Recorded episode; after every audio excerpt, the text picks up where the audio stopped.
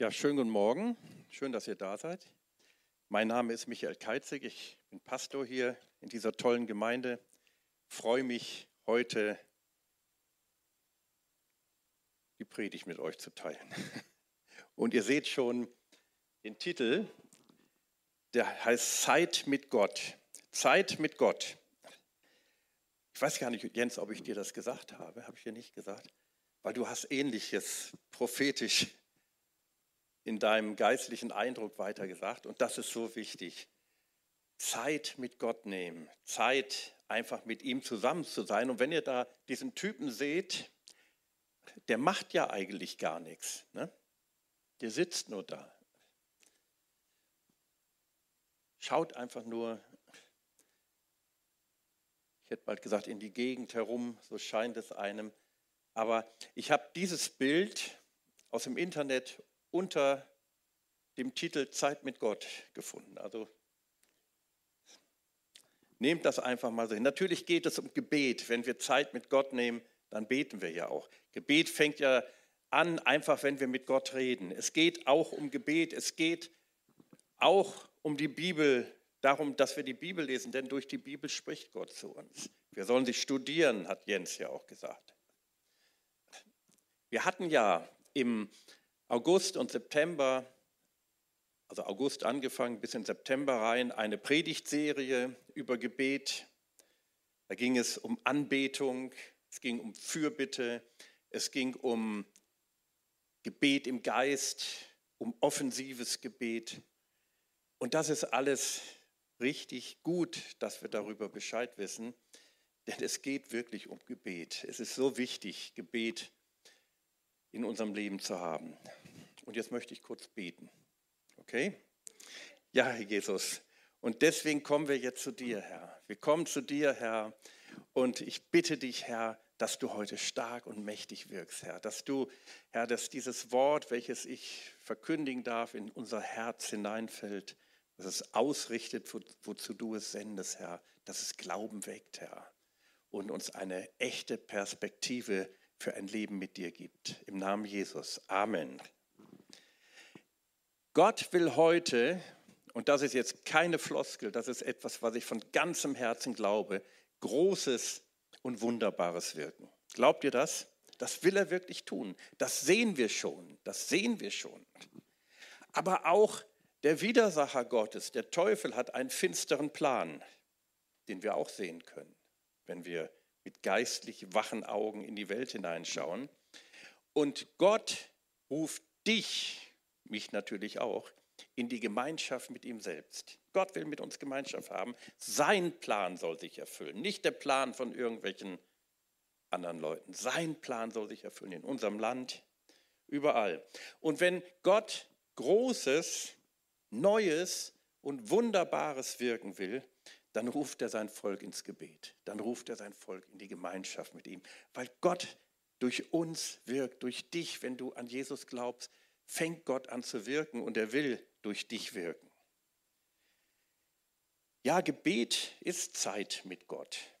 Ich will heute ganz bewusst nicht über irgendeine Gebetsform sprechen. Manchmal ist es so, ich weiß nicht, ob es dir auch so geht, aber manchmal scheint es so zu sein, als ob Gebet, wenn man so über Gebet spricht, als ob Gebet so mit irgendeiner geistlichen, religiösen Leistung gleichgesetzt wird. So, jetzt muss ich beten.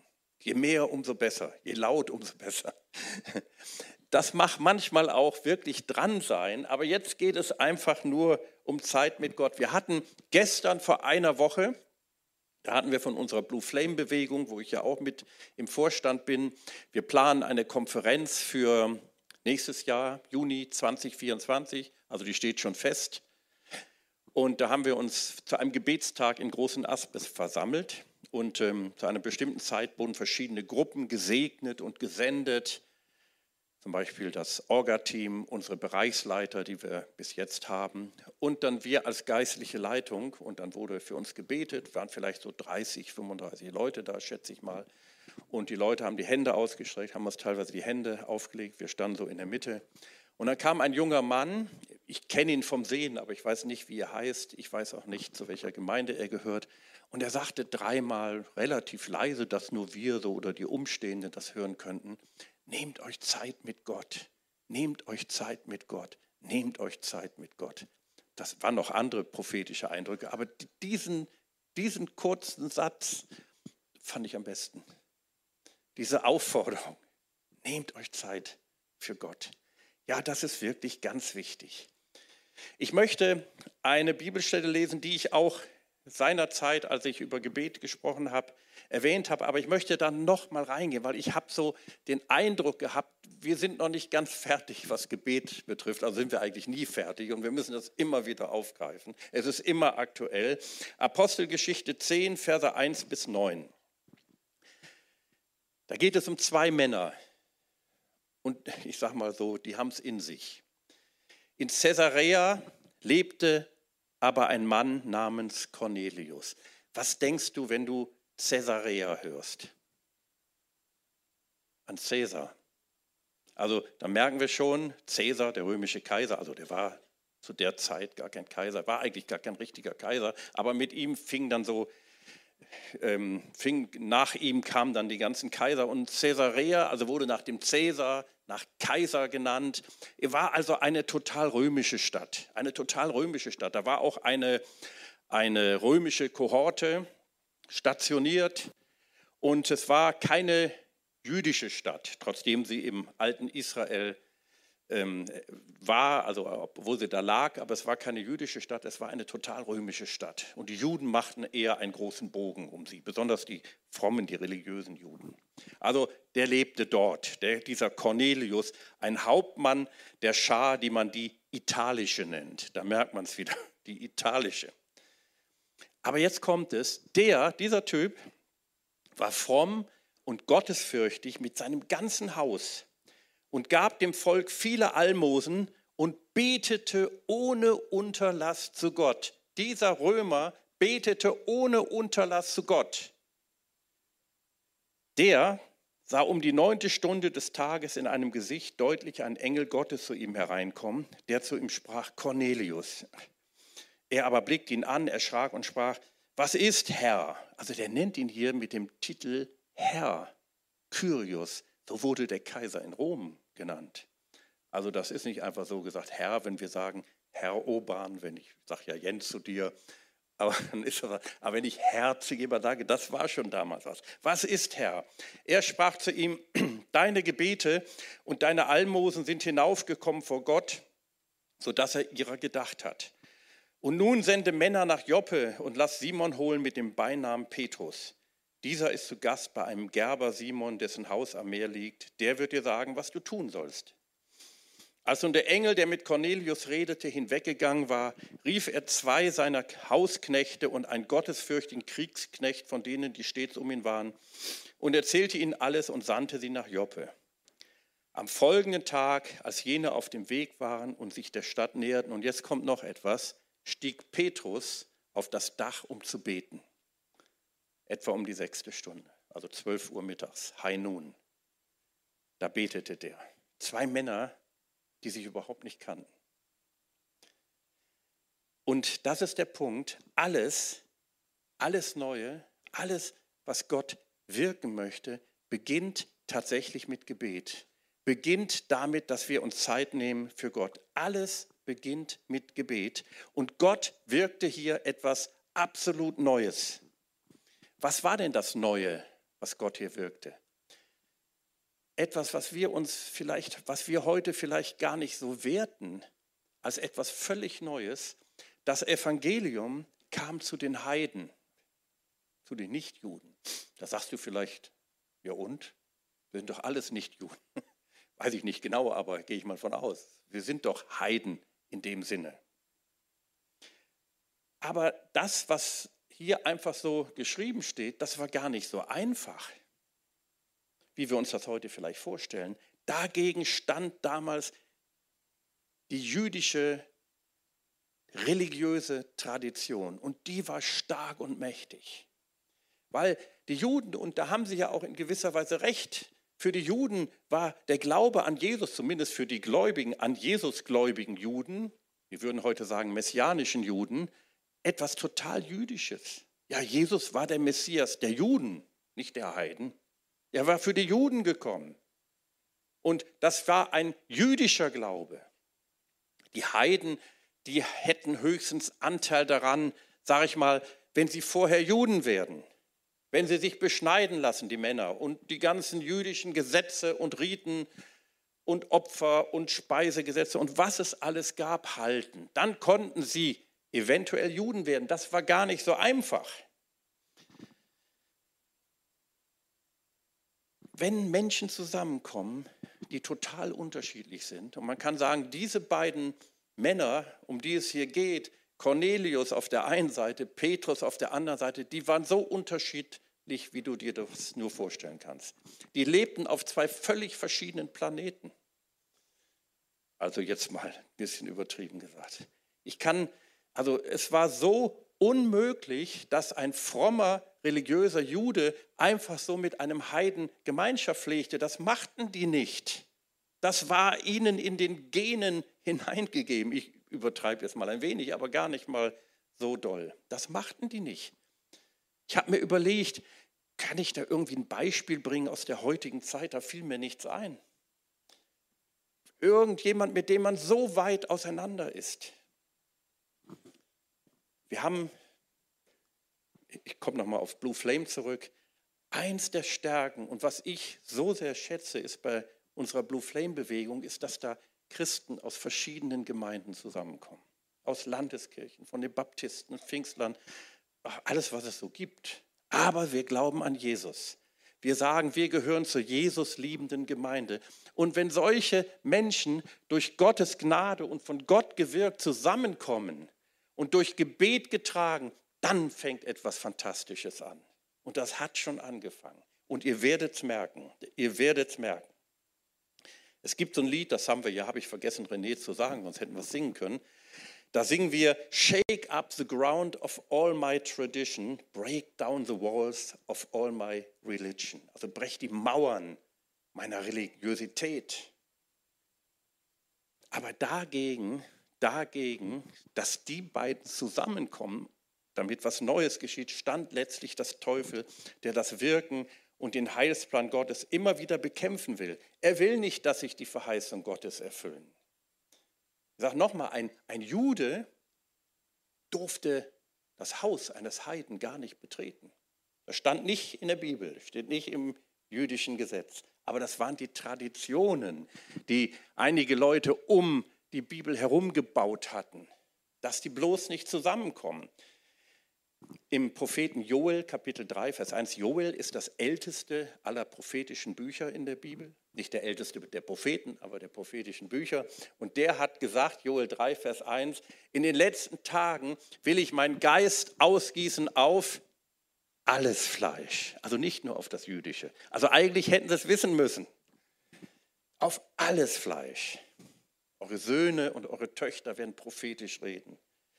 Eure Ältesten werden Träume haben, eure jungen Männer werden Gesichter sehen. Ich habe selten Träume, mehr so Gesichter. Da bin ich ganz dankbar. Ist ein Zeichen, dass ich noch jung bin. Das war jetzt keine theologische Aussage.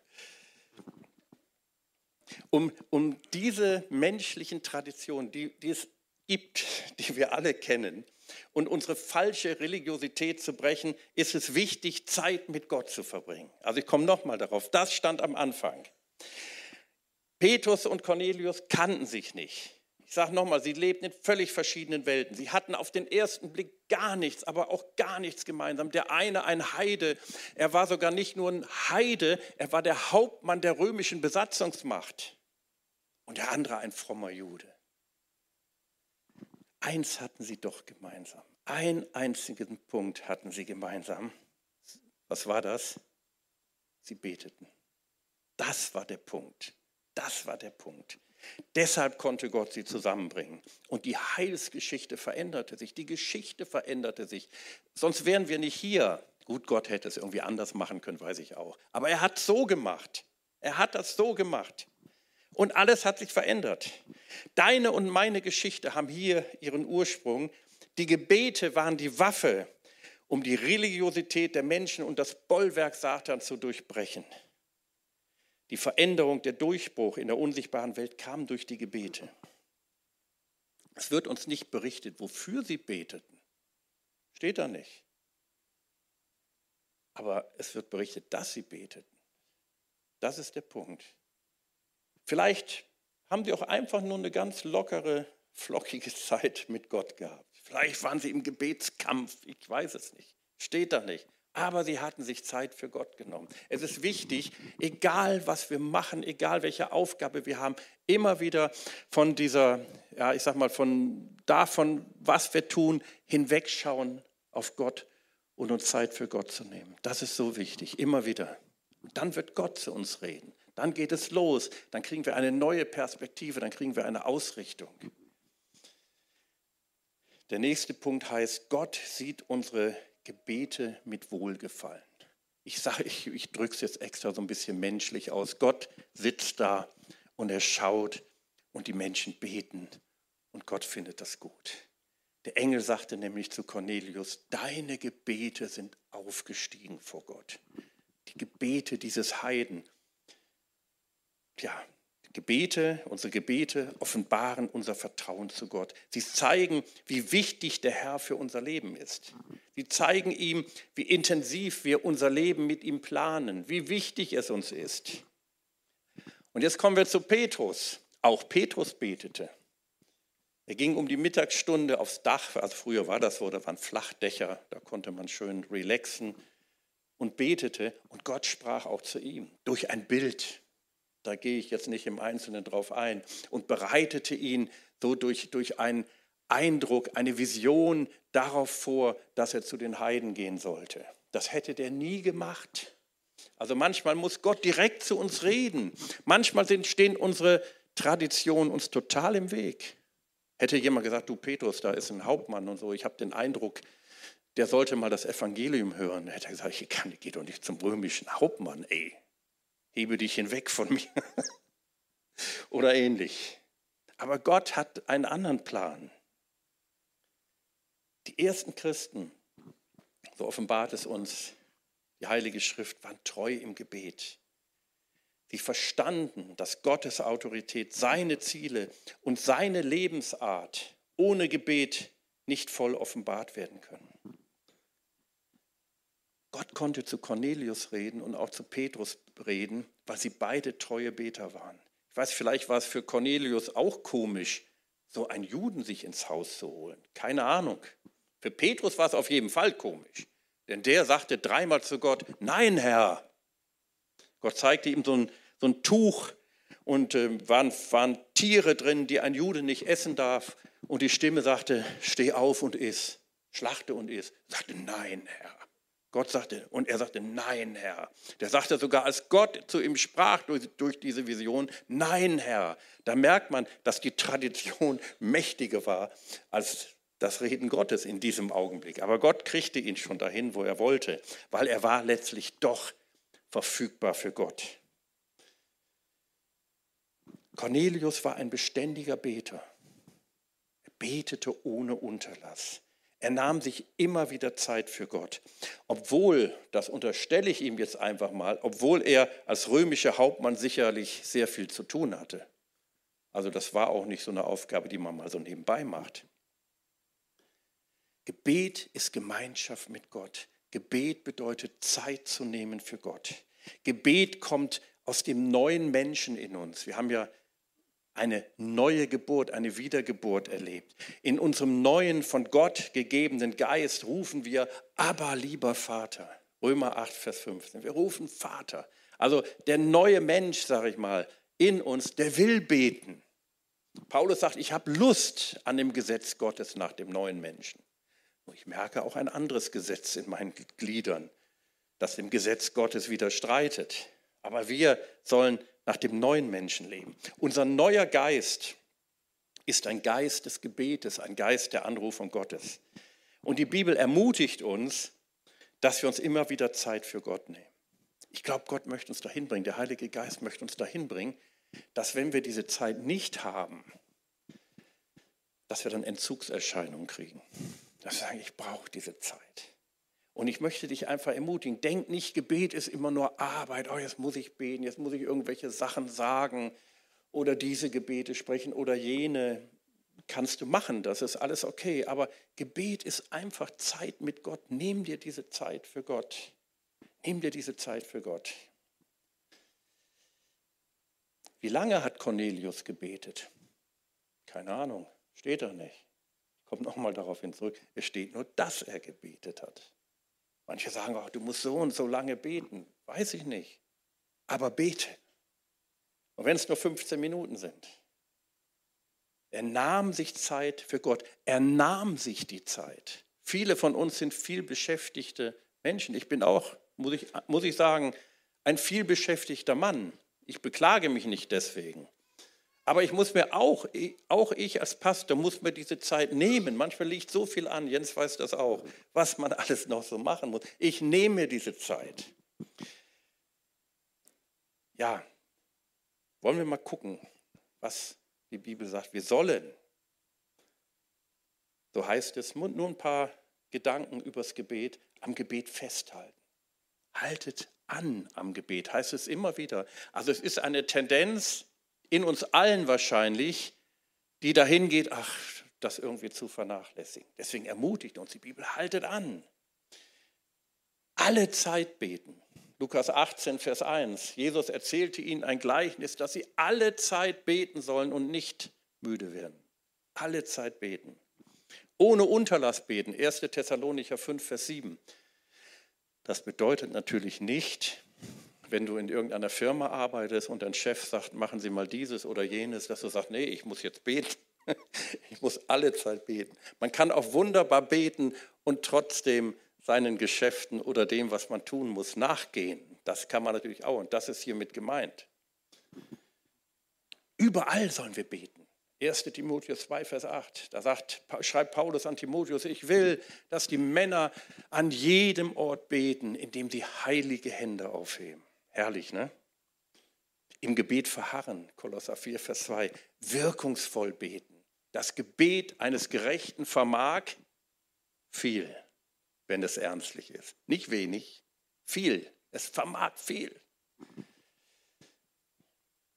Ohne eine immer wiederkehrende Gemeinschaft mit Gott fehlt uns die nötige geistliche Kraft im Kampf gegen die Umstände des Lebens. Die Bibel nennt den Satan, den Teufel, den Fürst dieser Welt, den Archai, also den Ersten, der, der an der Spitze steht. Und wir sollen Kraft haben gegen all das Böse in dieser Welt. In der Nacht, als Jesus gefangen genommen wurde, bat er seine Jünger, eindringlich doch zumindest eine Stunde mit ihm zu wachen und zu beten. Denn es war die Zeit der Finsternis, ein satanischer Druck, der entfesselt wurde. Jesus sagt, das ist eure Stunde, das ist die Macht der Finsternis, die jetzt wirksam ist. Und gerade wenn dieser Druck so groß ist, ist das Gebet umso wichtiger. Das war ein besonderes Gebet in jener Nacht, das Jesus dann betete. Die Jünger schliefen ja ein. Der Teufel möchte, gerade wenn der Druck ansteigt, dass wir uns ins Privatleben zurückziehen. Kennt ihr das? Dann ist so viel los. Ah, dann sagst du, dann mache ich mir wenigstens mein Privatleben schön. Im Haggai, Prophet Haggai, da ist so eine Geschichte. Haggai, der Prophet Haggai, ist ein Prophet, der nach dem babylonischen Exil in Israel prophezeite und auftrat. Und die Juden hatten den Auftrag, den Tempel neu zu bauen. Der alte Tempel war völlig zerstört worden durch die Römer 70 nach Christus. Und ähm, ja, sie sollten einen neuen bauen. Und sie ging, waren auch total ermutigt. Sie ging voller Ermutigung daran, aber dann war es so schwierig. Die hatten kein Geld. Dann merkten sie, da sind gar nicht so viele Juden zurückgekommen aus Babylon. Viele sind da geblieben. Einige sitzen heute noch da. Tatsächlich. Und ähm, ja, irgendwann gaben sie dem Druck nach und bauten ihre eigenen Häuser. Dann sagt Gott, das Haus des Herrn liegt immer noch zerstört und eure eigenen Häuser habt ihr geschmückt. Die sind richtig toll. Aber der Prophet hat weitergesprochen. Ich möchte euch jetzt mal was vorlesen aus dem Propheten Haggai. Das habe ich jetzt hier nicht auf der Folie. Der Prophet inspirierte das Volk, sich neu aufzumachen. Haggai 2, Vers 7. Und ich werde auch alle Heidenvölker erschüttern. Und das Ersehnte oder die Kostbarkeiten aller Heidenvölker wird kommen. Und ich werde dieses Haus mit Herrlichkeit erfüllen, spricht der Herr, spricht der Herr der Herrscher. Die letzte Herrlichkeit dieses Hauses wird größer sein als die erste, spricht der Herr der Herrscher. Und an diesem Ort will ich Frieden geben. Frieden, das hebräische Wort Shalom steht hier. Shalom bedeutet mehr als Frieden, das bedeutet volle Erlösung, volles Wohlergehen. Also will ich Shalom geben, spricht der Herr der Herrscher. Die letzte Herrlichkeit wird größer sein als die erste. Wenn man sich ein wenig in der Geschichte auskennt, nur ein bisschen, dann weiß man, dass das nie dass es das bis heute nicht gegeben hat. Also die Herrlichkeit des, dieses Tempels, der Tempel wurde ja gebaut, aber der war wesentlich kleiner als der andere Tempel, der zerstört wurde. Die Herrlichkeit war nie größer. Wovon spricht denn der Prophet? Und wenn man jetzt genau liest, dann merkt man, dass der Prophet von der Herrlichkeit des neuen Bundes spricht, von Jesus. Wir sahen seine Herrlichkeit, sagt Johannes. Wir sahen seine Herrlichkeit. Das ist die größere Herrlichkeit. Das ist der neue Bund. Und deshalb sagt der Apostel Paulus oder schreibt er, ihr seid der Tempel des Heiligen Geistes. Ihr seid dieser Tempel. Ich sage es jetzt mal mit diesen Worten, von denen Haggai spricht. Neue Verheißung, neuer Mut. Und er will auch uns heute neuen Mut und Kraft und Freude zum Gebet bringen. Ich möchte noch ganz kurz was sagen. Ich hatte vor ungefähr zwei Jahren, ich meine, das war so vor zwei Jahren, habe ich mal so eine Liste ausgelegt und ich habe etwas gesagt, das sage ich heute wieder, allerdings ohne Liste. Aber das könnt ihr einfach in euer Herz nehmen. Ähm, habe ich gesagt, persönliches Gebet. Also wenn wir alle, wenn die Gemeinde Jesu, wenn wir alle, wenn ihr, ich, wenn wir beten, wenn wir uns jeden Tag Zeit für Gebet nehmen, einfach für uns, dann würde sich die Atmosphäre der Gemeinde total verändern. Könnt ihr euch erinnern? Ich habe gesagt, wenn wir das persönliche Gebetsleben stärken, ich sage jetzt einfach mal etwas, 15 Minuten am Tag, das ist nicht viel, stimmt's? 15 Minuten ist wenig. An fünf von sieben Tagen, noch nicht mal sieben Tage. Wenn wir das in jeden Tag machen würden, einfach für uns beten, einfach uns aufladen mit den Gedanken Gottes und dann hier in den Gottesdienst kommen, dann würde die Atmosphäre sich verändern.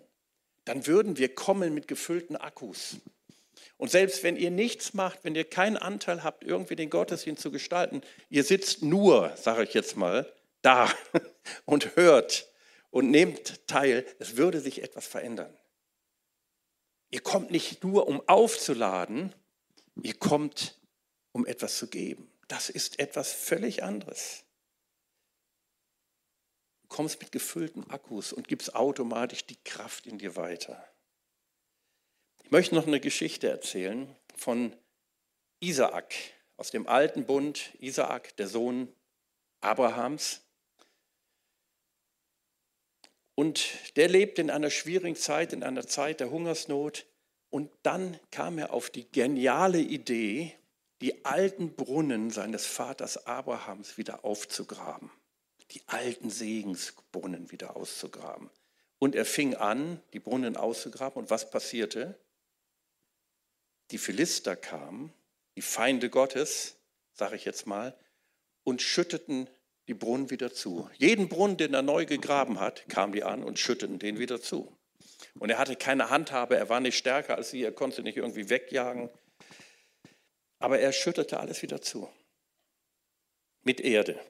Und die Erde ist ein Symbol für das Menschliche, für das Normale, das Natürliche. Aber wir brauchen das Übernatürliche. Stimmt's? Brauchen das Übernatürliche. Aber Isaak grub immer weiter und immer wieder neu. Das ist ein Bild für anhaltendes Gebet. Immer wieder neu. Und was passierte? Auf einmal grub er einen Brunnen, den nannte er Rechobot. Das heißt weites Land. Und dann sagte, und da heißt es dann in der Bibel, den stopften die Philister nicht mit Erde zu. Also irgendwann kam der Durchbruch, irgendwann. Aber der gab nicht auf. Das ist ein Bild für beharrliches Gebet. Ich möchte jetzt, bevor ich zu der letzten Folie komme, eine Geschichte erzählen, wie ich in meiner ersten Gebetsstunde war in Wuppertal, wo ich aufgewachsen bin. Das war eine denkwürdige Stunde. Also ich habe mich an einem Sonntag im Gottesdienst richtig zu Jesus bekehrt. Ich habe mein Leben Jesus gegeben. Der Pastor hat vorgebetet, ich habe nachgebetet, wie sich das so gehört. Ich hatte das zwar in der Nacht schon für mich gemacht, aber da wusste ich nicht, ob das alles so richtig ist. Naja, und dann sagte der Pastor, als der Gottesdienst dann zu Ende war, Michael, morgen, also Montag, äh, haben wir Gebetsstunde. Kommst du zur Gebetsstunde? Ja, ich komme ich. 19.30 Uhr bin ich dann hingegangen. Ich wusste nicht, was mich erwartet. Ich hatte zu jenem Zeitpunkt keine Ahnung. Null. Ich wusste nicht. Was machen die da? Spricht einer ein Gebet, ein Vater unser oder was? Und alle beten nach oder spricht er vorne Gebete? Oder ich wusste nicht, was passiert. Ja, dann kam ich zur Gebetsstunde und es waren vier Personen anwesend. Vier Personen. Der Pastor, eine ältere Schwester, so Ende 60, 70, so wie wenn ich jetzt so sie vor Augen habe. Vielleicht habe ich sie damals auch nur so alt angesehen, weiß ich nicht. Also sie kam mir so vor. also der Pastor, die ältere Schwester, ein junger Mann, der war zwei, drei Jahre älter als ich, der hieß Harald und ich. Wir vier. So, dann passierte Folgendes. Der Pastor hat ein Bibelwort gelesen, wie wir das auch so kennen, hat ein paar Gedanken weitergegeben. Und dann sagte er, so lass uns beten. Dann schnappte sich jeder einen Stuhl, da standen dann die Stühle so, und kniete sich vor dem Stuhl hin und betete. Es waren keine Vorgaben, was wir beten, waren keine besonderen Anliegen. Jeder betete, was er gerade so dachte, was richtig wäre oder was sie dachte. Es war fremd für mich, aber irgendwie auch faszinierend. Und ich merkte, Gott ist hier. Irgendwie habe ich das gemerkt. Ich habe selber kein Wort gesagt. Ich habe zu jedem Zeitpunkt noch nicht selber gebetet. Und dann passierte was. Dann hat diese ältere Schwester, diese ältere Schwester auf einmal laut in Sprachen gebetet. Ich denke, was ist denn jetzt los? Ich kannte sowas nicht. Was redet die denn da? Noch nie gehört. Dann mit einer Auslegung, also Sprachenrede plus Auslegung gleich Prophetie. Im Grunde jetzt mal eine ganz einfache Gleichung. Und in dieser Prophetie sagte sie immer wieder, fürchte dich nicht. Ich hatte damals ein großes Problem. Das kann ich jetzt nicht näher, ein wirklich großes Problem. Und ich wusste nicht, wie ich da rauskomme. Und Gott sagt immer wieder, fürchte dich nicht. Und ich merkte auf einmal, Gott spricht zu mir. Dann fiel mein Freund Harald, der kniete ja neben mir, also er, da war es noch nicht mein Freund, wurde dann später, fiel auf einmal mit dem Stuhl um. Ich denke, was ist denn jetzt so? Das war lange vor dieser Toronto-Bewegung, Toronto-Welle gab es damals noch nicht. Machte dem Harald nichts aus, der lag auf einmal da auf der Erde. Ich denke, was ist hier bloß los? Irgendwann stand er wieder auf. Ich, ich, ich berichte nur, was war. Irgendwann stand er wieder auf und dann gab es eine Fürbittezeit. Jeder konnte dann seine Anliegen nennen und dann wurde dafür gebetet. Sowas kennen wir auch. Und ich habe auch dieses große Problem genannt. Es wurde dann dafür gebetet. Draußen auf dem Nachhauseweg sagte ich noch zu Harald, oh, fing ich wieder damit an. Da sagte er, ey, lass doch, das ist doch jetzt nicht mehr dein Problem. Und wirklich, das Problem wurde gelöst. Halleluja. Das war meine erste Gebetsstunde. Meine erste Erfahrung mit gemeinsamem Gebet. Bisschen strange.